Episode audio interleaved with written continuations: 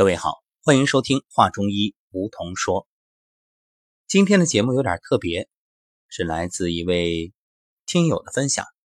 他是刚刚开始站桩没多久，其实说起来大家应该也很熟悉了，他叫春天，当然这是化名。那么因为热爱英语，所以在工作之后啊，他还一直不断的去学习，因此他用英语录制了一档。关于站桩的分享，如果各位你身边有外国友人，也可以把我们这档节目分享给他，让他听一听，到底这站桩是个什么样的感受。好，接下来我们就把这档节目分享给大家。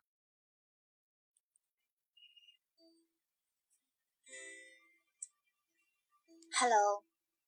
Welcome back to One Minute English Speed. Recently, I started to take up standing pole exercise. I feel so, so good about it. As a sports hater, this exercise is perfect for me. I just can't wait to share it with you and more people in need. So in today's episode, let's talk about standing pole exercise what is we call 站桩 in the view of a beginner. Question 1. How did the idea of taking up this exercise strike you? Answer. Because of some health problems found. I want to strengthen my health to help myself recover instead of relying on doctor and medicine only. Question 2. Why is standing pole exercise? Aren't there lots of other popular actions? Answer. Yes, there are. But I'm so lazy to go to gym or yoga studio or somewhere else special. And it's not convenient to practice at home because there is neither space nor instructor. Alright, I admit I was just making excuses.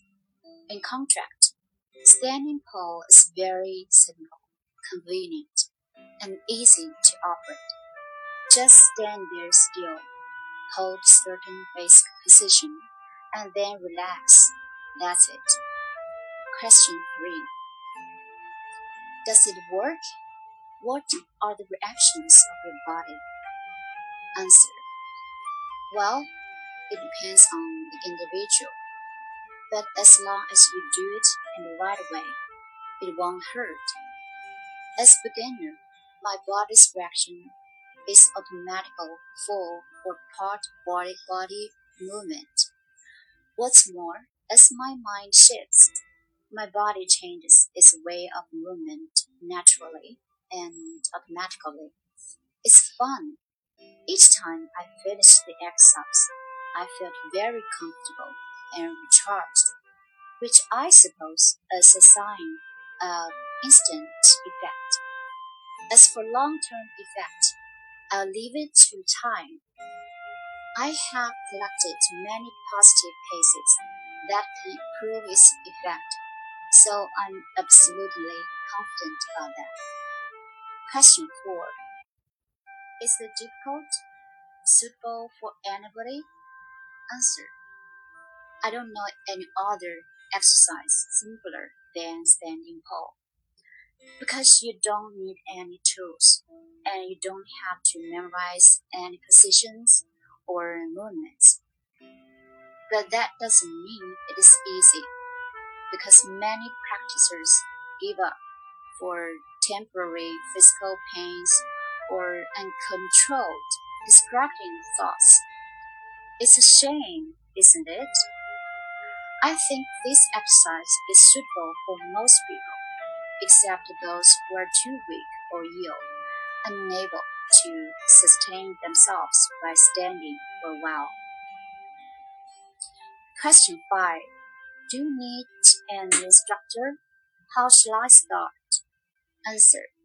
Not necessarily but a good instructor is advantageous, undoubtedly. It is fine if no instructor available. you can find guidance from some teaching resources on internet easily, like video demonstration, audio instructions, text and picture instructions, and so on.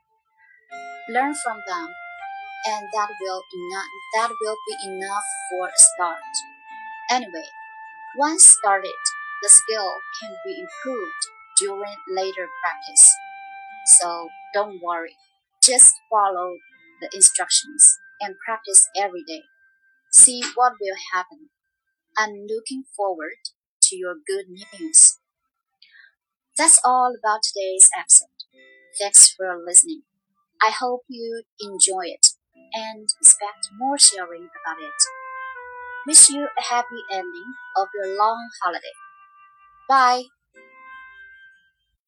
好，感谢春天 精彩的分享，能够把自己的爱好、兴趣和养生相结合，并且去影响更多人。